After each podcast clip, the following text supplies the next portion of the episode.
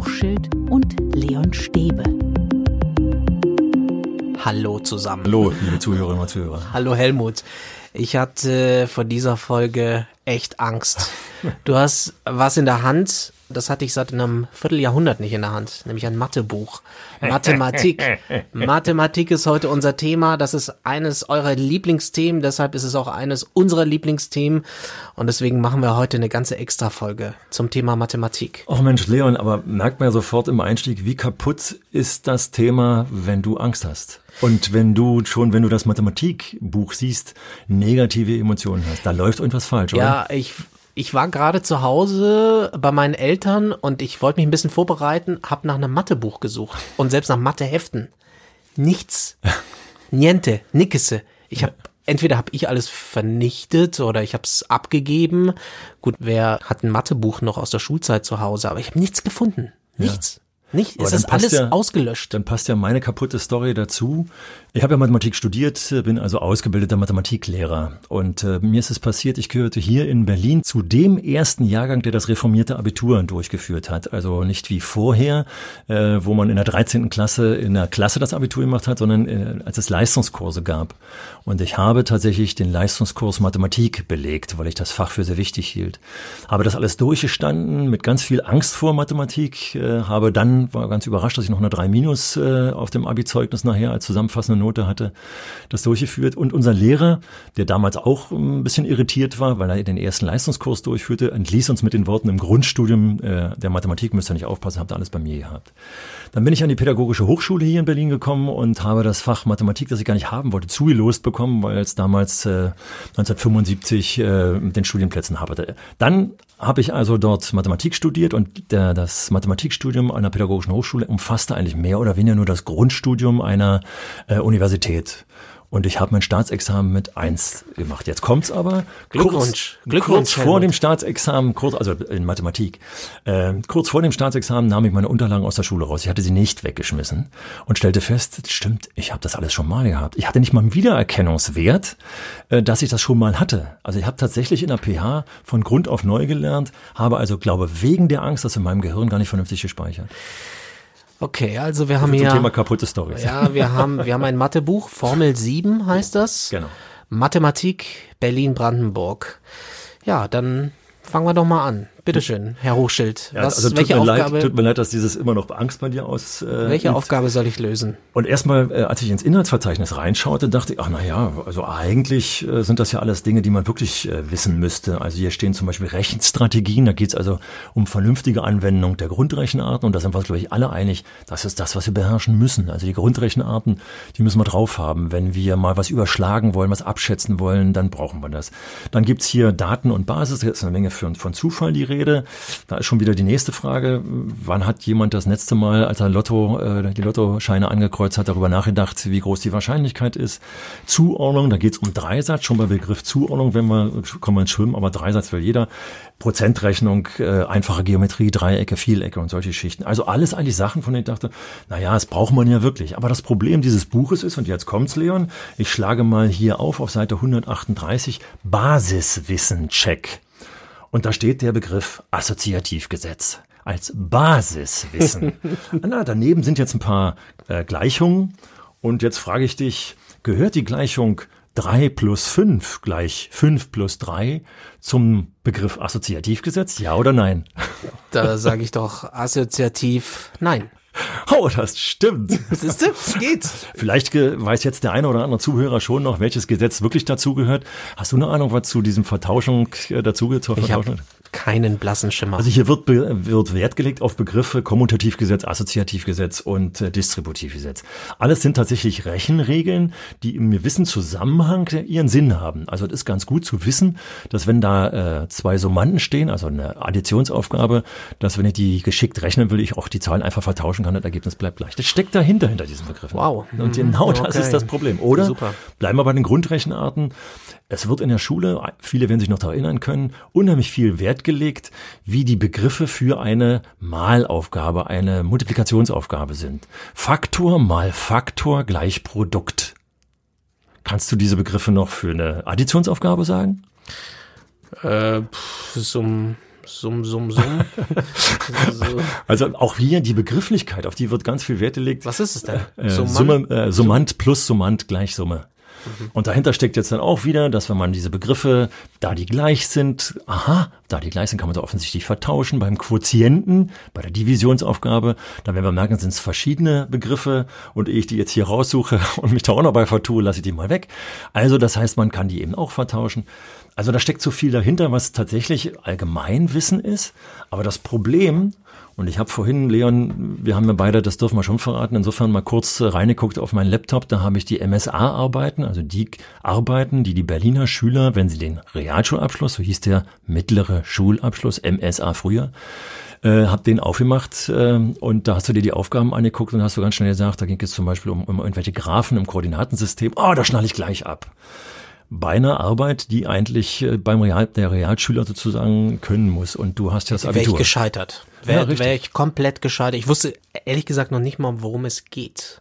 Und wenn wir da nochmal das Fach Mathematik nochmal äh, einnorden in, zu den an oder in Beziehung setzen zu den anderen Fächern, dann können, glaube ich, alle Lehrkräfte äh, aus weiterführenden Schulen nachvollziehen, wenn die Aufgabenstellung für den mittleren Schulabschluss in Deutsch auf den Lehrertisch gelegt werden im Lehrerzimmer. Dann gucken sich ganz viele Kollegen das an und sagen, ach naja, das kriege ich schon noch irgendwie hin.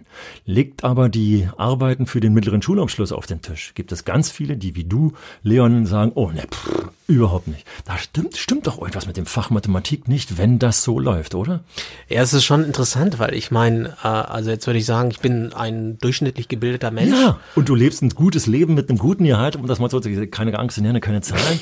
Aber mit Na ja. Mathematik hast du wenig am Hut. Ja, Ah ja, also es geht und, ohne. Und ich kann nichts quasi damit anfangen, was man so in der siebten, achten Klasse da gelernt Ja, hat. ja. Und ähm, das macht mich schon stutzig. Das heißt, übertragen, wir sind zu schnell, zu abstrakt mit diesen Gleichungen, sage ich mal. Richtig. Und auch mit den Begrifflichkeiten. Ne? Also ich meine, Quotient, wann habe ich den Quotienten eigentlich, also wann habe ich Mhm. die Begrifflichkeiten, wann habe ich diese Begrifflichkeiten eigentlich das letzte Mal benutzt? Weiß ich Mhm. Ja, gar nicht. und jetzt gibt es äh, Kollegen von mir, die dann sagen, na ja, aber wenn du dann in der gymnasialen Oberstufe äh, Differentialrechnung machst, da kommen lauter Quo Quotienten dann vor, dann brauchst du den Begriff.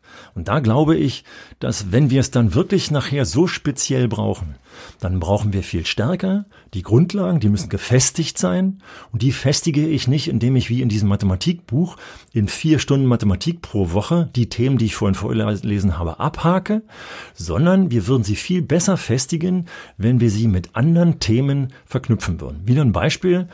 Ich habe auch Erdkunde unterrichtet und äh, wir haben so Kartenkunde gemacht und das war ganz toll. Das hat den Spaß gemacht, weil das was Konkretes ist, vor allem solange wir noch im Umland von Berlin blieben. Und irgendwann guckst du eben auf die Karte und sagst Berlin-Leipzig. Wie weit ist das? Naja, dann sehe ich den Maßstab und jetzt muss ich über den Dreisatz, wenn man so will, ausrechnen, wie weit die Entfernung tatsächlich bis Leipzig dann ist. Ja, und da hat ein Schüler ganz spontan reagiert. Wir haben aber jetzt keinen Mathematikunterricht, ich will das nicht rechnen. Da steckte mit drin, dass eben diese Fächergliederung bei dem Schüler so eng drin war, dass er gesagt habe, in Erdkunde mache ich Erdkunde, das hat auch mit Karte zu tun, aber nichts mit Rechnen zu tun. Jetzt kann man sagen, der Hochschul ist ein schlechter Lehrer gewesen, weil er den nicht vorher schon verknüpft hat. Aber da könnte ich etliche andere Beispiele. Ich will noch ein zweites benennen, äh, das mir auch in meiner früher, frühen Lehrerzeit passiert ist. Ein Physiklehrer sprach mich an und wir wissen ja alle, dass in der Physik äh, zwar eine Menge Experimente gemacht werden, aber irgendwann werden dann äh, auch die Gleichungen zu, passend zu den Experimenten aufgestellt und dann wird eben die Gleichung, wie haben wir mal gesagt, aufgelöst zu der Größe, die ich dann gerade berechnen will. Also ich, ich betreibe Gleichungsumformung und der Kollege spricht mich irgendwann in der achten Klasse an, sag mal, Helmut, machst du nie Gleichungsumformung? Die wissen ja überhaupt nicht, was Sache ist.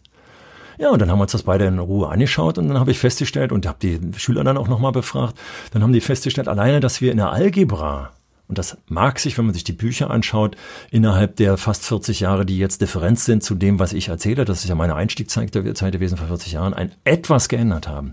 Aber nichtsdestotrotz, hier in dem Buch äh, in der siebten Klasse, was ich eben gerade äh, hier äh, vorzulegen hatte, wird eben vorwiegend mit den Buchstaben X, Y und Z gearbeitet. In der Physik wird mit den Buchstaben gearbeitet, die zur, zu der entsprechenden Größe passen. Und alleine das war für viele äh, Jugendliche in dem Alter, in der Berliner Hauptschule, also schon eine besondere Auswahl von Schülern, schon die Hürde, dass ja gar kein Zusammenhang sahen. Und das müssen wir zusammenbringen. Wie war's, als du vor der Klasse standest und dann das quasi vermitteln musstest? War dir da schon klar, irgendwie hier sind wir so ein bisschen fernab der Realität? Hast du das einfach so als gegeben wahrgenommen? Also wann kam für dich der Kniff zu sagen, äh, irgendwas stimmt doch hier nicht. Ja, also ganz toll, dass du das so beschreibst. Also ich bin ja 25 Jahre im konkreten Mathematikunterricht äh, drin gewesen in der Berliner Hauptschule. Und als ich begonnen habe, hatte ich den Anspruch, äh, wir haben in der pädagogischen Hochschule den Rahmenlehrplan durchgenommen, haben auch schöne Beispiele zum Rahmenlehrplan gemacht, war eine tolle Sache. Oder damals hieß das Ding noch Rahmenplan. Und da habe ich gesagt, ich habe den Ehrgeiz, aus meinen Hauptschülern Realschülern zu machen. Die, die müssen das alles begreifen. Habe zum Beispiel nie vom Dreisatz gesprochen, sondern von Quotientengleichungen. Wir benutzen das zum Beispiel, wenn du Auto fahren würdest und den Verbrauch deines Autos ausrechnest, dann hast du da die Gleichung, dass du die Liter, die du tankst, in äh, Beziehung setzt zu den Litern, die du verbraucht hast. Mhm. Und dann auf der anderen Seite steht eben x zu 100. Und dann berechnest du den Verbrauch aus, den du für 100 Kilometer berechnest. So, das ist eine Quotientengleichung. Ja, das habe ich versucht, denen beizubringen und irgendwann hakten die alle aus. Bis ich irgendwann mal begriff, da gibt's doch diesen ganz normalen Dreisatz, den wir vielleicht auch alle kennen aus der Struktur. Also ich habe eine Vorgabe, also ich tanke eben so und so viel bei so und so viel Kilometern, dann überrechne, gucke ich nach, wie viel verbrauche ich für einen Kilometer und dann weiß ich, wie viel für 100 Kilometer. Das ist der Dreisatz. Und dann bin ich dann umgeschwenkt. Also Ende vom Lied zu deiner Frage zurückzukommen, habe ich gemerkt, also den Anspruch, Mathematik alle Themen abzuhaken und sie so weit zu bringen, dass sie besser als vier stehen, weil das war für den Hauptschulabschluss dann oder für den Realschulabschluss nötig, Entschuldigung, habe ich nicht geschafft. Bis ich dann begriffen habe, ja, da sind auch Grenzen drin und vor allem, was die große Grenze war, dass sie nicht wussten, wozu. Das war okay, dann habe ich also da umgeschaltet und habe gesagt, also ich erzähle ihnen immer, wann sie es brauchen dann hatte ich wenigstens irgendwann, als ich diese, diese Themen gemacht habe, in Bezug zur Realität. Das versucht es alltagsrelevanter zu machen. Richtig, genau. Aber trotzdem bist du an Grenzen offensichtlich Na klar, gestoßen. also immer dann, wenn die Aufgaben zum Beispiel, also hier, ich habe dir vorhin eine Aufgabe aus dem MS, aus der MSA-Arbeit vorlesen. Ein Trainer baut drei Hütchen auf und, und sagt, also der eine Abstand zwischen den Schülern ist fünf Meter, der andere Abstand zwischen den Trainierenden ist zehn Meter.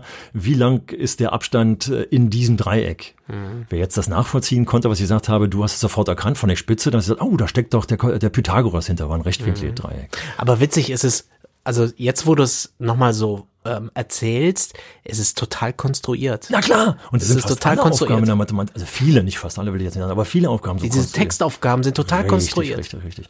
Und viel schöner wäre es, jetzt komme ich mal aus der Geschichte, wie wenige, aber gut funktionierende Schulen laufen. Die gucken eben, ich mache ein Projekt zu einem bestimmten Thema und dann gucke ich, welche mathematischen Inhalte tauchen an diesem Projekt auf. Also als wir in der Paul-Löbe-Schule mit Schülerfirmen gearbeitet haben, war klar, die Buchhaltung hatte ganz viele Elemente der Grundrechenarten mit drin. Und als sie in der neunten Klasse diese Buchhaltung durchführen wollten, sagte mein Kollege, verdammt Anzuni, ich habe keine Zeit mehr dafür. Kannst du das nicht im Mathematikunterricht übernehmen? Und ich habe diese Grundrechenart natürlich immer wieder trainiert, weil ich wusste, die werden ja gebraucht. Und trotzdem haben sie bei der Multiplikation und vor allem bei der Division ständig das Komma an die falsche Stelle im Ergebnis gesetzt, weil sie damit nicht klarkamen, wie das mit dem Komma da läuft mit der Kommasetzung. Als sie die Buchhaltung gemacht haben, da wurde ihnen sofort bewusst, hey, hier muss ich ganz genau aufpassen. Haben die Regel dann verstanden und tatsächlich hat die Buchhaltung in der Regel gestimmt. Natürlich hast du noch gegenkontrolliert.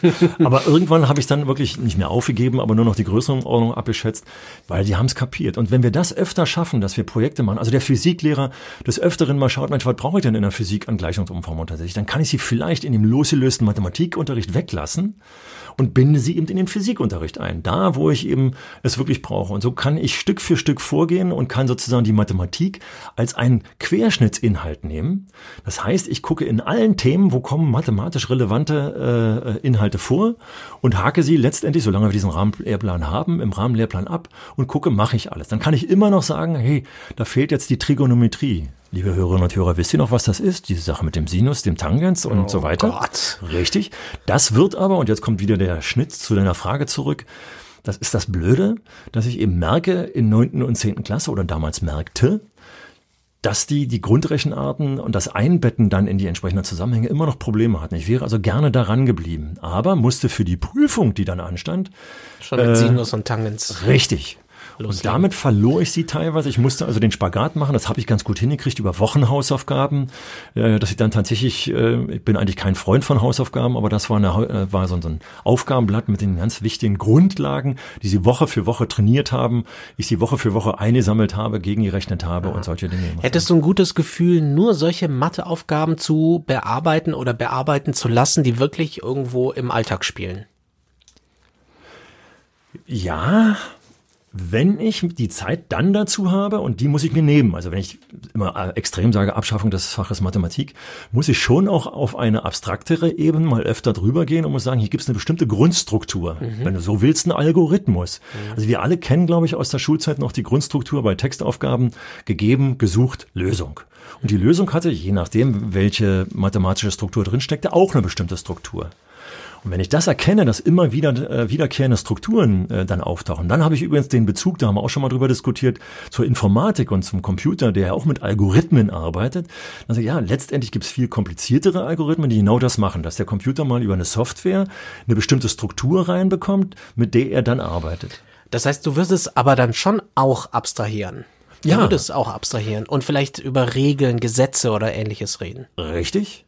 Aber dann ah. sind wir wieder bei diesem Assoziativgesetz. Ja, ja, ja, ja. Ja, ja, okay, aber dann ist die Frage, ob ich das, äh, ob ich den Begriff wirklich brauche. Viele haben noch im Kopf die binomischen Formeln. Oh ja. Das ist eine Ableitung des Distributivgesetzes. Und irgendwann habe ich kapiert, ich mache mit den Schülern eben nicht mehr die binomischen Formeln. BIM plus BAM in Klammern. Zum, na, wir kennen diese ganzen komischen Sprüche. Natürlich, wir kennen das alle. ja, genau. na, vielleicht noch so im Hinterkopf. Was das bedeutet genau, wissen wir nicht so genau. Klammerrechnung wurde mal allgemein mhm. gesagt.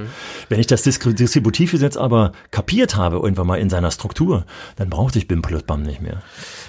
Also, ich bin voll bei dir, weil ich echt ein Problem mit Mathematik hatte und überhaupt kein Mathe-Crack war. Ich muss allerdings auch zugeben, dass ähm, es natürlich nicht nur nach Neigung gehen kann. Ich muss auch an die Grenzen gebracht werden. Also, wenn es nach mir gegangen wäre, hätten wir gar keine Mathematik gemacht. Das kann ja auch nicht die Lösung sein. Ist wohl wahr. Also zum Beispiel ist es so, heute noch äh, bespreche ich äh, in meinem Umfeld mit jemandem, der einen, einen Mofa, äh, vielmehr einen Motorroller fährt und letztens wieder das Problem hatte, dass äh, sie den Tank leer gefahren hat und wieder mit leerem Tank da gestanden hat. Dass ich gesagt habe, Mensch, guck doch mal auf deinen Tacho und schau dir mal an, wie viel Kilometer du fährst, bis der Tank leer ist. Dass du mal so ein Gefühl dafür bekommst. Noch viel besser wäre das Gefühl, wenn du mal den Verbrauch ausrechnen würdest, damit du so in etwa weißt. Also schon, aber was hat sie gesagt? Oh nee, diese Zahlen und Rechnen. Weil sie diesen Vorbehalt zur Mathematik hat, den wir eben über die schnelle Abstraktion haben, kam sie nicht dazu, das auszurechnen. Also es gibt so viele Lebensbereiche, wo es ganz günstig ist, wie sich wir stehen vor dem Regal und entscheiden eben, welche Packung nehme ich dann wird es heute heißen, ich muss gar nicht mehr selber rechnen, wenn man genau hinguckt, dann steht im Kleinen da, was jeweils 100 Gramm kosten, aus der großen Packung runtergerechnet und aus der kleinen Packung runtergerechnet. Aber alleine das wieder wahrzunehmen, dass das dahinter steckt, das geht viel zu oft flöten. Also ich denke, wir müssen es wieder schaffen, dass erstmal ein positives Gefühl zu den Zahlen da ist, damit wir wissen, diese Zahlen sagen uns was. Also gerade Ernährung, was haben wir für Mathematik in diesen Ernährungsfragen drinstecken? Oder was haben wir in, in diesen Umweltfragen? Fridays for Future. Äh, und ich glaube, dass viele von denen, die da auf die Straße gehen, tatsächlich die Mathematik inzwischen besser anfangen zu beherrschen, weil sie sehen, dass da Zahlen in den Forschungsreihen äh, sich ergeben, aus denen man tatsächlich was rausbekommen kann. Und du merkst, da steckt so viel Potenzial hinter, dass es so schade ist, dass wir noch auf der Basis sind, dass wenn viele Leute, ich wäre mal spannend, wie viele Leute das sind. Ich sage immer ein Drittel mindestens, wenn nicht 50 Prozent. Ich glaube, es ist mehr. Ja. Ähm, ich meine, und ein riesiger Trend ist natürlich die Digitalisierung. Wir sind da mittendrin und ich habe ähm, ja auch noch einen Podcast zusammen mit dem Hasso-Plattner-Institut und da habe ich zusammengesessen mit zwei Mathematiktheoretikern, äh, die auch die Algorithmen bauen für IT-Systeme. Und das war total interessant. Nicht, dass ich das auch könnte, mhm. aber ich fand's total spannend, denen zuzuhören, mhm. weil die mich in eine Welt reingebracht habe, die für mich zwar fern ist, aber doch ganz nah, weil wir alle mit 00100001, also mittendrin in der Digitalisierung sind. Mhm.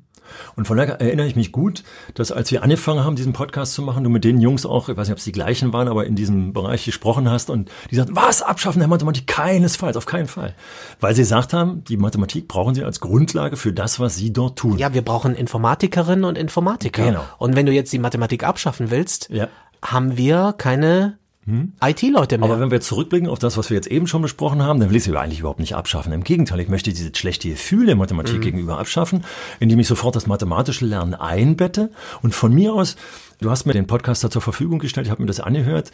Die Jungs haben total toll argumentiert, hat auch mir Spaß gemacht zuzuhören. Aber das, was du auf deine Fragen als Antwort bekommen hattest, also welche Modelle dahinter stecken, um die Vernetzung zum Beispiel sozialer Netzwerke darzustellen, war so hochkomplex und kompliziert, dass es total schwierig ist, das auf Schulwissen, Allgemeinwissen runterzubrechen. Na, das fand ich jetzt gar nicht so, mhm. weil zum Beispiel äh, gibt's ja die Theorie, dass wir über Sechsecken mhm mit jedem bekannt sind. Mhm. Und mit den sozialen Netzwerken nimmt diese Zahl sogar noch ab, mhm. Mhm. weil wenn wir bei Facebook, Instagram mhm. oder TikTok oder wie diese mhm. ganzen Netzwerke inzwischen heißen, wenn wir da sind, da können wir auch die Beziehungen zwischen Menschen errechnen, die Wahrscheinlichkeit, dass wir über vier, fünf, sechs Ecken bekannt sind. Das ist für junge Leute doch total spannend, weil die ja die ganze Zeit damit mhm. unterwegs sind. Richtig. Wenn man sich so dem annähert, mhm. das ist doch Mathematik. Mhm. Völlig richtig. Und daraus habe ich dann zum Beispiel, ich habe immer die ganze Zeit überlegt beim Zuhören, wie kann ich auf die Schule runterbrechen? Und wenn man sich so ein Netzwerk mal anschaut, ich kann da also nur einen kleinen Werbeblock für das Futurium hier in Berlin äh, benennen. Da werden solche Probleme dargestellt und da werden Netzwerke in so einem Raum dargestellt, wie du sie, die eigentlich modellhaft vorstellen solltest. In herrliche, schön konstruierte Netze, die aber hochkomplex sind. Aber ich habe für mich daraus gewonnen, also das mal anzuschauen, war für mich ein ganz toller Hinweis. Aber dass ich jetzt, wenn ich es jetzt runterbreche auf die Schule, zum Beispiel, wenn ich in der Wahrscheinlichkeitsrechnung mit Baumdiagrammen arbeite, das ist immer eben den Münzwurf äh, versuchen darzustellen, also Kopf oder Zahl, und äh, man will ausrechnen, wie ist, groß ist die Wahrscheinlichkeit, dass ich mit, wenn ich zwei Münzen werfe, tatsächlich beide Male Kopf habe, dann zeichne ich, das kennt ihr hoffentlich noch, ohne dass ich jetzt weiter ausführe, Baumdiagramme, Ereignisdiagramme und kann dann zum Schluss feststellen, wie groß die Wahrscheinlichkeit ist, dass da äh, beide Male Kopf dann liegt. So. Und das ist zum Beispiel so eine Struktur, die ich als Grundlage haben kann. Ich sage, mit dieser Struktur können wir Vernetzungen in den sozialen Netzwerken auch darstellen. Aber viel weiter komme ich in der Allgemeinbildung nicht. Wenn ich dann nachher ein bisschen konkreter werde, also in der achten Klasse, neunten Klasse tatsächlich kleine Programme schon schreibe, dann kann ich wieder Bezug nehmen darauf. Schritt für Schritt. Und dann werde ich wieder den Bezug zur Wahrscheinlichkeitsrechnung oder Kombinatorik dann wieder nehmen können. Also kurz und knackig, also die Jungs haben dir da schon eine ganze Menge erzählt, wo ich dachte, stimmt. Aber das, was die erzählt haben, ist so hochkomplex, dass ich immer nur kleine Ansätze machen kann. Und jetzt kommt der wichtige äh, Satz nochmal, dass ich glaube, wenn die dann nachher soweit sind, also ihr Abitur haben, ins Studium einsteigen und sich jetzt konkret mit diesen Dingen befassen, dann kann ich tatsächlich diese konkreten theoretischen Sachen parallel dazu aufbauen. Also mein Sohn hat äh, Maschinenbau studiert und der hat nochmal ganz klar gesagt, Vieles, was ich im Mathematikunterricht hatte, habe ich hier nochmal aufgegriffen und habe ich als Notwendigkeit viel stärker gesehen und konnte dann sehr viel komplexer werden. Ja, Wir aber. dürfen nicht zu früh anfangen. Damit. Ja, okay, verstehe ich. Aber mir wurde die Lust an der Mathematik genommen im Mathematikunterricht. Das heißt, ich hätte nie, niemals im Leben Informatik studiert, wo ja viel Mathematik drin ist. So, wenn mir die Lust schon genommen wird oder zumindest auch nicht die Notwendigkeit dargelegt wird. Also wenn ich hier zum Beispiel, ich habe die Einstiegsfrage in diesem Podcast war ja, wo steckt die Mathematik in meinem mhm. Smartphone? Ja. Wo steckt die da drin? Und haben die gesagt, in allem. Ja. In allem, dass das Ding überhaupt funktioniert, 001 und so weiter. Genau. Wenn ich auf spezielle Webseiten gehe, dann gehe ich auf YouTube und der Algorithmus zeigt mir bestimmte Videos mhm. an. Das ist alles mhm. Mathematik. Mhm. Aber, und, mhm. und wenn man mich da abholt, ja. Du sagst es doch selber. Ja, ja. Holt mich doch da ab, wo ich bin. Wenn Richtig. ich mit meinem Smartphone da bin und viele Kids haben eben ja. schon so ein Ding, bin aber, ich doch sofort dabei. Aber da glaube ich eben, dass die Mathematik, die hinterm Smartphone steckt, äh, tatsächlich erst eigentlich der Ingenieur richtig verstehen ja, kann. Die nicht, ich will aber, ja nicht, aber ich will, dass die, dass die jetzt sofort ja, ja. eine Super-App bauen. Aber ich will gleich, will, will gleich wieder hin. Da habe ich eben auch überlegt, als ich das hörte, sagte, wo kann ich jetzt hier ansetzen? Wo kann ich Ansätze schaffen?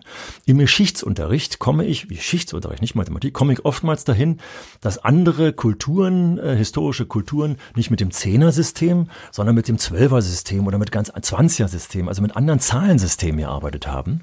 Also ich komme über Zahlensysteme, historische Zahlen. Dann gucke ich mir das Zehner-System an, dass wir eben immer zehn Teile in einen Block tun, zehn Einer in einen Block tun. So funktioniert ja unser System. So, und dann komme ich, wenn ich über Zahlensysteme fest, die macht dann eine Geschichte, spreche, komme ich dahin, welches Zahlensystem steckt denn hinter, hinter den Computern? Im Prinzip das Binäre. Also es gibt in Computern nur einschalten und ausschalten.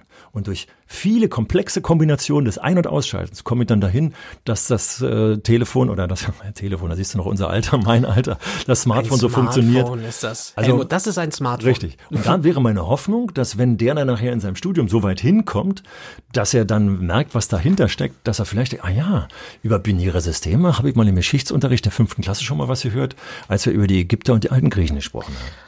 Also das, was wir hier fordern oder worüber wir sprechen, ist eigentlich ein Systembruch, Ja, wenn wir über Mathematik reden. Ne? Richtig. Also wir müssen versuchen, über inhaltliche Zusammenhänge immer mal zwischendrin auf die, äh, auf die theoretische Ebene zu gehen oder die abstrakte Ebene zu gehen, um Strukturen zu erkennen, um dann aber wieder ins Konkrete zurückzugehen. Also Abschaffung der Mathematik ist eigentlich ein falscher Satz oder eine falsche, ein falscher Ausdruck. Wir müssen die Mathematik so integrieren in die Inhalte, dass sie möglichst praktisch bleiben, damit wir dann tatsächlich auch über das Alltägliche rechnen. Ich glaube, wir würden dann viel öfter dranbleiben, dass äh, der, der in ein Auto einsteigt, zum Beispiel immer seinen Verbrauch äh, Selber berechnen muss für das Finanzamt. nach dem Tanken berechnet, berechnet, um klarzulegen, wenn der Verbrauch hochgeht, ist es ein Signal, dass mein Auto vielleicht eine Macke hat. Zum Beispiel so eine Sache. Also ich mache das immer noch äh, mit meinem Zweirad, äh, dass ich das ausrechne, um zu gucken, äh, ist der Verbrauch noch normal oder muss ich mal wieder über Zündkerzenwechsel oder was weiß ich nachdenken. Also wir sagen, da muss sich einiges tun, einiges bewegen. Wirst du eigentlich von deinen Mathematikkolleginnen, Kollegen schräg angeguckt? Bist du so wenn ich der diese- Aussätzige diese unter provokative These äh, benenne, dann völlig recht. Äh, dann sagen die, bist du verrückt, das abzuschaffen? Das brauchen wir noch. Stimmt ja auch. Ich will es ja nicht abschaffen, will es ja integrieren. Aber ich habe letztens gerade mit einer Kollegin gesprochen, äh, die nochmal ganz klar immer mir entgegen, entgegengehalten hat. Ach Mensch, diese ästhetische Seite der Math- Mathematik, das ist doch was Schönes daran zu arbeiten. Hat ja völlig recht gehabt. Aber das ist nur für einige da. Aber die hat nochmal ganz klar gesagt, die hat jetzt auch überlegt, ob sie nochmal in Schule zurückgeht, nachdem sie einen Sabbatjahr gemacht hat oder nicht und sagt nochmal ganz klar, worauf ich eben keine Lust habe, ist mit Jugendlichen, die eigentlich drohten, aus der Mathematik auszusteigen, die auf den MSA zu trimmen. mental, Richtig. mental aussteigen. Auf den MSA zu trimmen und bei Jugendliche, bei denen ich kapiert habe, dass die bei den Grundrechenarten, beim Dreisatz, bei der Prozentrechnung noch Probleme habe, keine Zeit habe, diese Probleme mit denen aufzuarbeiten, sondern eben äh, die Trigonometrie für die Prüfung äh, durchführen will. Ich mache gerne höhere Mathematik mit Leuten, die mir folgen können. Und da komme ich wieder ein bisschen Rückblick auf die äh, letzte Folge, jahrgangsübergreifendes Lernen. Wenn ich dann kapiere, dass ich da Jugendliche habe in einer Klasse, egal ob jahrgangsübergreifend oder jahrgangsbezogen, und die haben Lust auf Höheres, dann stelle ich die Aufgabe so, dass die tatsächlich auch mal einen Beweis durchführen können, weil ich merke, die können's, aber zwinge nicht die anderen dazu, den Beweis mitzumachen, sondern sage, ihr müsst das da nicht beweisen, aber ihr könnt jetzt mit der Formel, die wir gerade erarbeitet haben, zum Beispiel an dem und dem Problem arbeiten. Und ich hoffe, wir haben bewiesen, dass Mathematik Spaß machen kann, wenn sie anders gestaltet wird, zumindest im Unterricht. Ähm, was sagt ihr dazu? Vielleicht seid ihr auch Mathelehrerin oder Mathelehrer. Sagt eure Meinung. Helmut freut sich auf Mails an info at schule-kann-mehr.de. Mehr Informationen gibt's auch auf der Webseite des deutschen Schulportals. Guckt da mal rein, klickt da mal rein.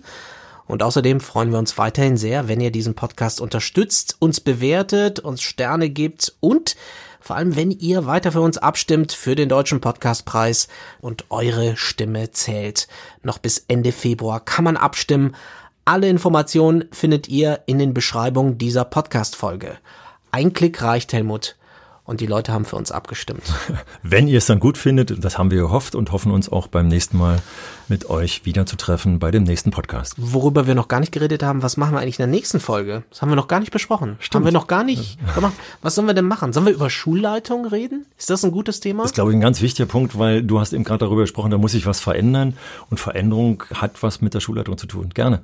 Dann machen wir das. Das ist das Thema in der nächsten Folge. Bis dahin sagen Leon und Helmut Tschüss, bis zum nächsten Mal.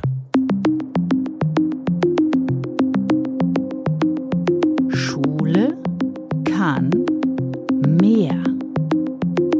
Der Podcast von Helmut Hochschild und Leon Stäbe.